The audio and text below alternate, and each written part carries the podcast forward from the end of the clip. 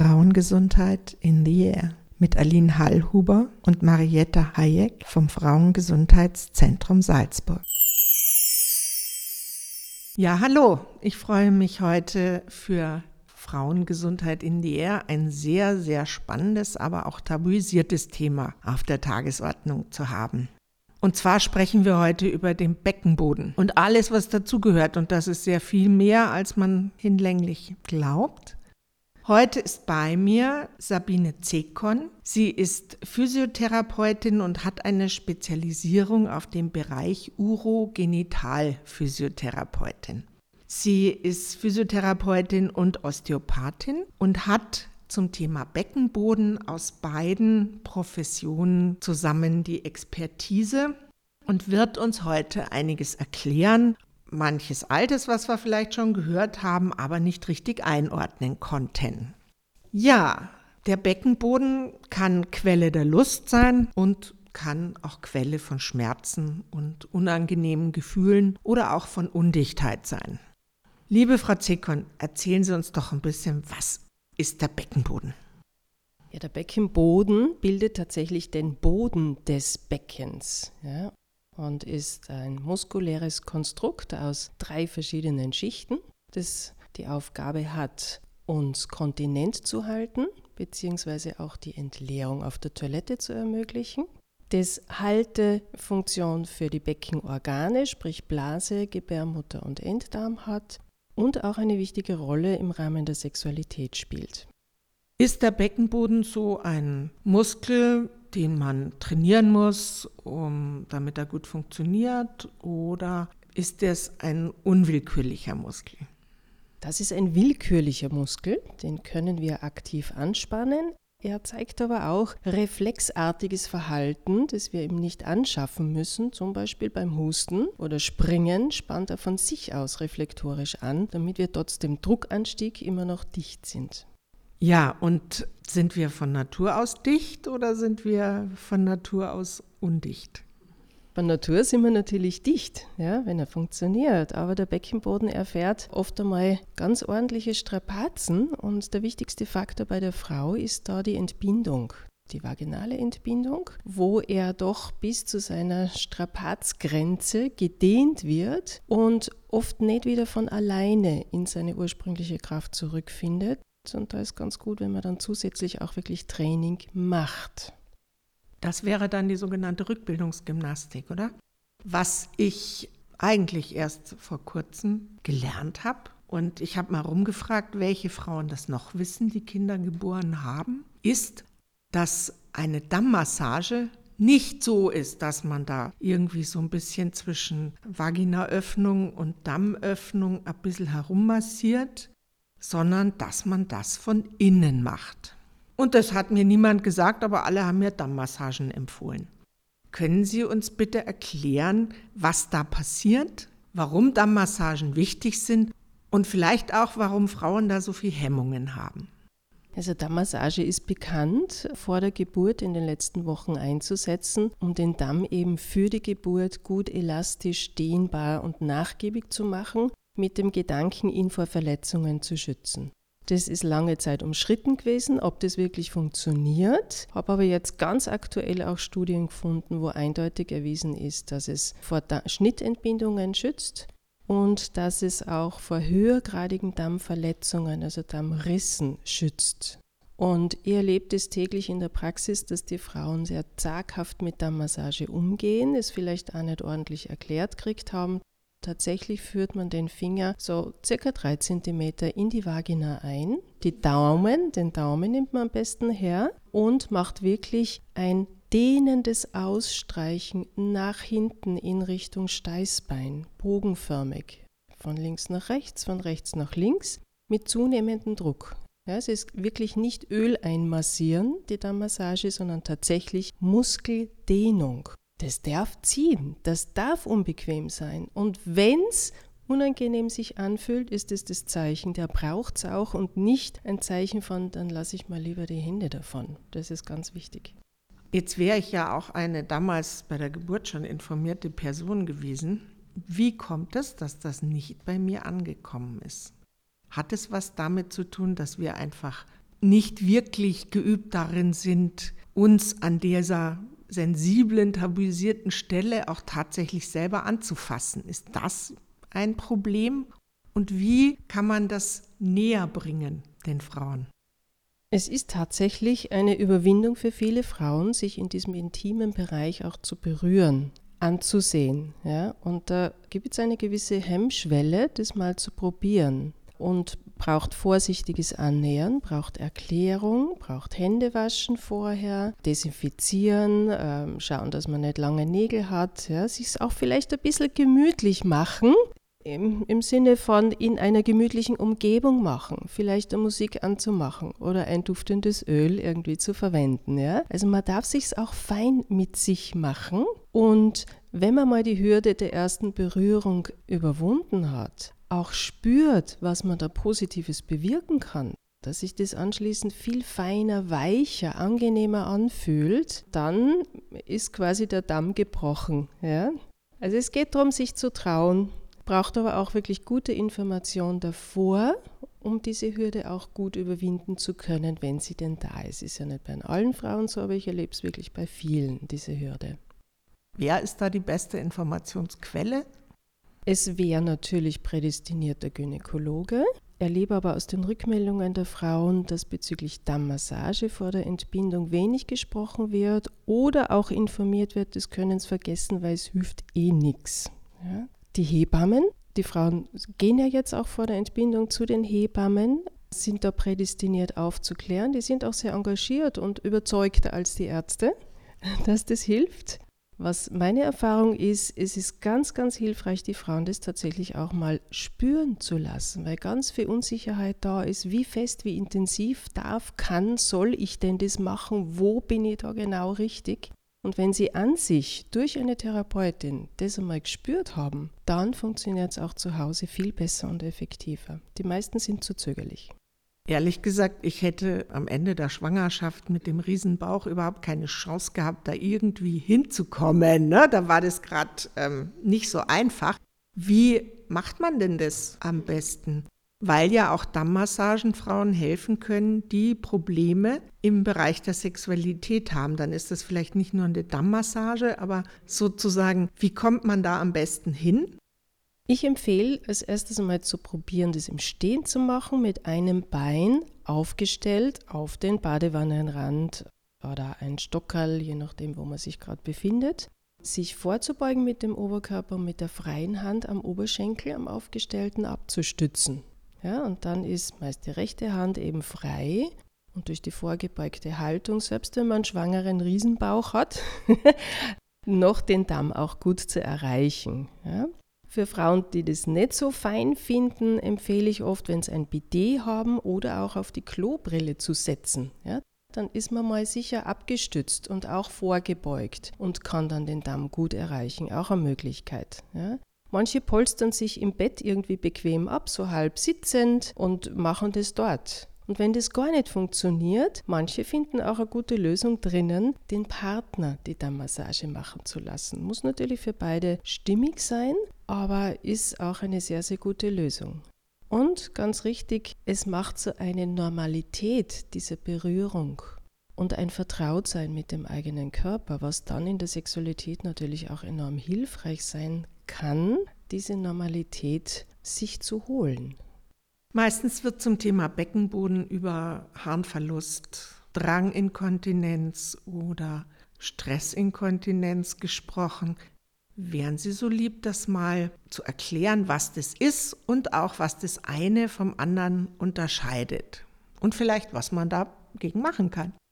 Also bei der Harninkontinenz, sprich unfreiwilliger Harnverlust, unterscheidet man zwischen der Belastungs- oder Stressinkontinenz da tritt der Harnverlust auf während dem Husten, Springen, Niesen, also bei Druckanstieg im Bauch.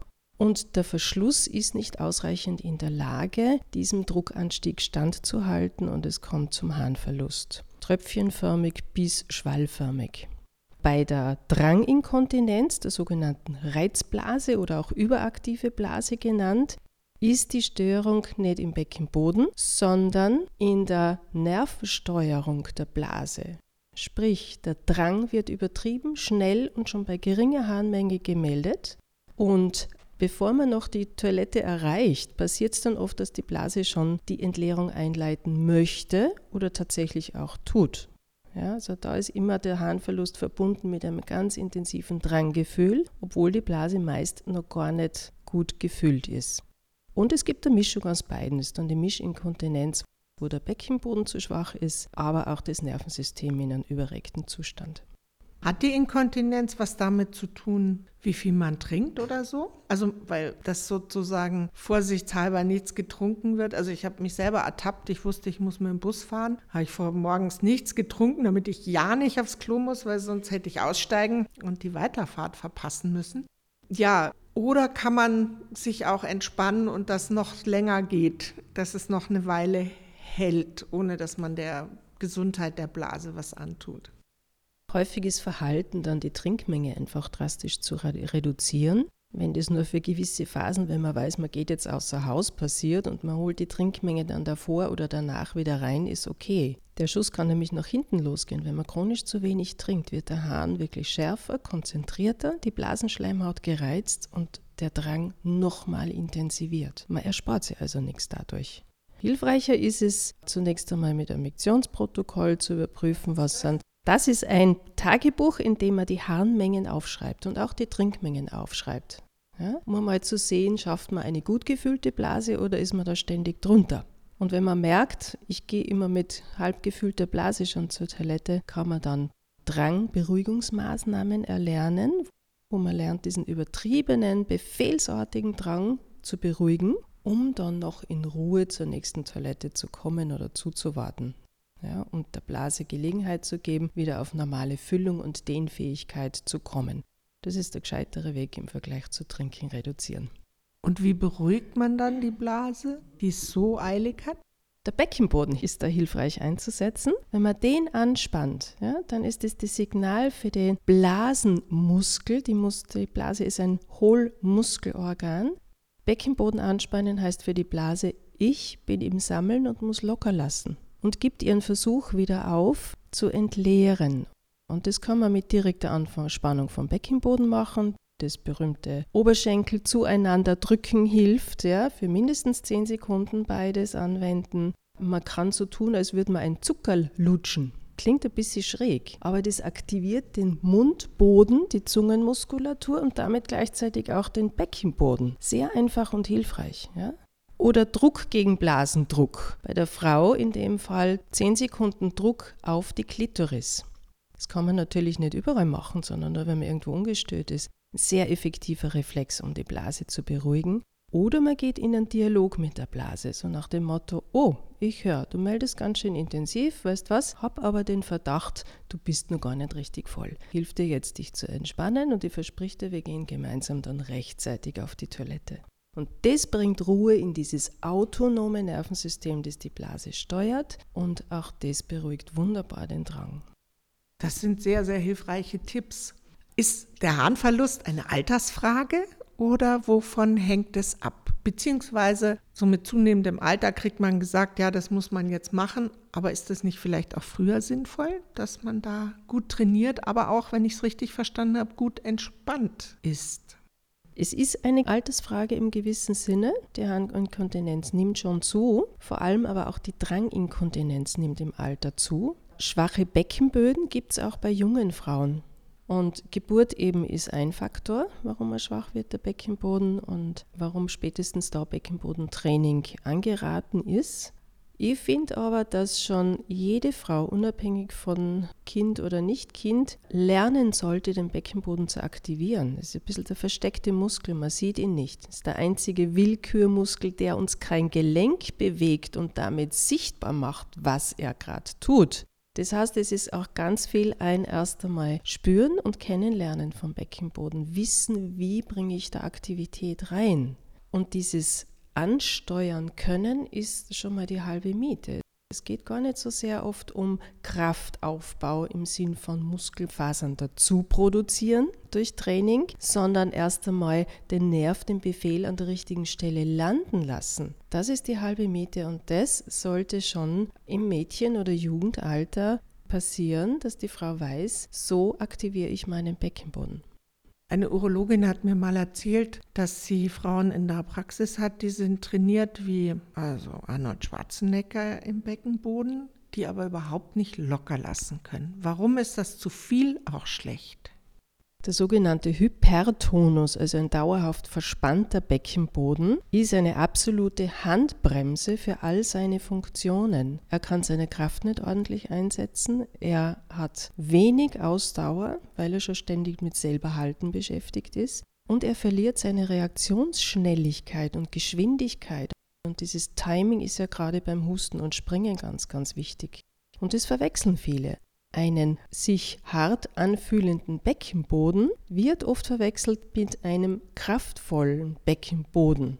Da gibt es ganz viele Fehldiagnosen und das ist was komplett anderes. Ein kraftvoller Beckenboden ist gleichzeitig elastisch, weich, federnd und kann sich wunderbar und schnell und vollständig entspannen. Der hyperaktive Beckenboden ist fest, wenig dehnbar, langsam in seinen Reaktionen und kann sich ungenügend und nur extrem langsam nach der Anspannung wieder entspannen.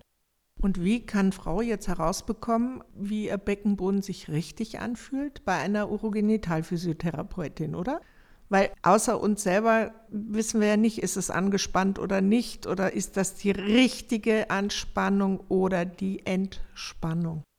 Das ist ganz unterschiedlich. Manche Frauen spüren das und berichten das auch. Ich merke, ich kann zwar gut anspannen, aber es gelingt mir kaum loszulassen. Ja? Manche Frauen können das aber gar nicht beurteilen. Also gibt es ganz verschiedene Bewusstheitsgrade und Sensibilitätsgrade über den eigenen Beckenboden und wie sich der anfühlt und wie gut man den selber einschätzen kann. Und hilfreich ist es dann natürlich, wenn eine Therapeutin gelernt hat, auch intern vaginal am Beckenboden zu arbeiten, weil dann kann sie der Frau das spürbare Feedback darüber geben, wie die Funktion ist. Die Frau kann mitspüren. Und alleine das Erkennen, aha, so ist es bei mir, ebnet dann den Boden, wirklich auch was ändern zu können und auch spüren zu können, ob sich etwas ändert ja, und spüren können, ah, so muss ich das steuern, damit er loslässt. Ja. Also das ist mit Begleitung einer Therapeutin, die auch wirklich am Muskel arbeitet, deutlich hilfreicher, als das nur irgendwie erklärt und angeleitet zu bekommen. Der Beckenboden hat eine wichtige Funktion für die Sexualität und für die sexuelle Gesundheit. Wie kann man sich das vorstellen? Der Beckenboden braucht ausreichend Kraft, weil ein Teil vom Beckenboden wird als die sogenannte Scheidenmanschette bezeichnet. Das ist ein besonderer Muskel, der den Scheidenausgang umgibt, wie eine Manschette, und bei Kontraktion vom Beckenboden den Scheidenausgang auch verengen kann damit auch den Gegenteil, wenn man vom Koitus spricht, vom Geschlechtsverkehr, den gegenseitigen Kontakt vom Scheidenausgang, Vaginalwand und Penis erhöht. Das heißt, da findet auch ein größerer Reiz bei Bewegung statt für beide Partner ja, und stimuliert bei der Frau, und das ist das Spannende an dieser Scheidenmanschette, an diesem Muskel, auch die Schwellkörper, die in diesem Muskel versteckt sind, Teil vom Klitorissystem, das ja viel, viel größer ist als die kleine Spitze des Eisbergs, der Klitorisspitze. Ja. Und das generiert Lust diese Scheidenmanschette, der Schwellkörper, der da drinnen ist. Und wenn man den Beckenboden auch tatsächlich aktiv und bewusst während dem Geschlechtsverkehr einsetzt, dann hat es auch den Effekt, dass dieser Schwellkörper schneller und besser auch befüllt wird mit Blut. Ja, und diese Manschette gut gepolstert und sehr sensibel wird. Also man kann ihn bewusst einsetzen für sich, aber auch für den Partner. Für den ist das Lustempfinden und die Intensität auch erhöht. Und es gibt afrikanische Völker, die den Beckenboden der Frau in dieser Beziehung als die dritte Hand der Frau im Rahmen der Sexualität bezeichnet. Sehr schöner Begriff, finde ich. Solange die dritte Hand nicht nur der Lust des Mannes dient, sondern auch die Frau was davon hat. Und da sind wir beim sehr interessanten Thema, nämlich das Klitorissystem. Vielleicht könnten Sie unseren Zuhörerinnen und Zuhörern erzählen, wie das mit dem Beckenboden zusammenhängt. Dieses Klitorissystem steht eben in Zusammenhang mit dieser Muskelmanschette und bei Kontraktionen wird pumpend quasi auf dieses Schwellkörpersystem eingewirkt und die Befüllung auch befördert. Ja. Und das Klitorissystem ist auch das, was nach neuerer Meinung jetzt zur Orgasmusfähigkeit beiträgt. Und der G-Punkt innerhalb der Vagina ist inzwischen umstritten, ob der so benötigt wird zur Erreichung eines Orgasmus. Also das weibliche Sexualorgan ist das Klitorissystem, umfasst die Klitorisspitze und eben auch die Schenkel, die den Ausgang umgeben. Das ist die sensible Zone der Frau, die hilft zum Orgasmus zu führen. Heute bei mir zu Gast Sabine Zekon, Urogenitalphysiotherapeutin und Osteopathin. Sie erzählt uns Wissenswertes über den Beckenboden.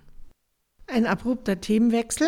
Wie ist es eigentlich zu verstehen, dass in der Werbung im Moment zu, finde ich, Unzeiten, wo nämlich auch noch Kinder im Vorabendprogramm mitgucken, im Fernsehen Werbung für, ich nenne keine Namen, Potenzmittel gemacht werden. Mit Begrifflichkeiten, die, finde ich, sehr abzulehnen sind. Der Zug fährt nicht mehr ein oder irgend solche Sachen. Und auf der anderen Seite kriegen Frauen ab einem gewissen Alter für ihren Gang in die Disco ein Höschen mit Windeleinsatz empfohlen.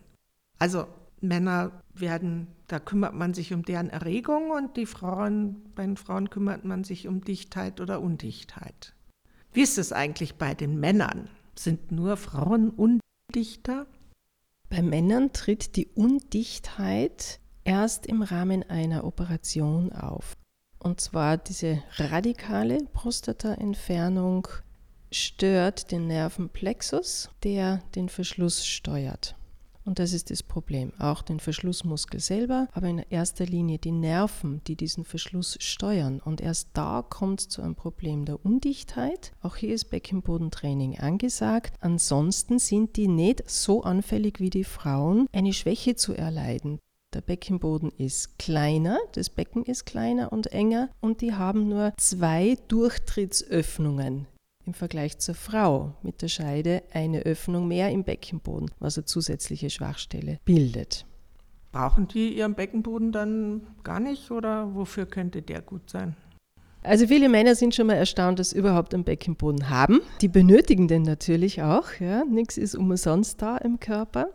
Äh, und der Beckenboden wird immer so reduziert auf seine Funktion, Harn zu halten, Stuhl oder Winde zu halten.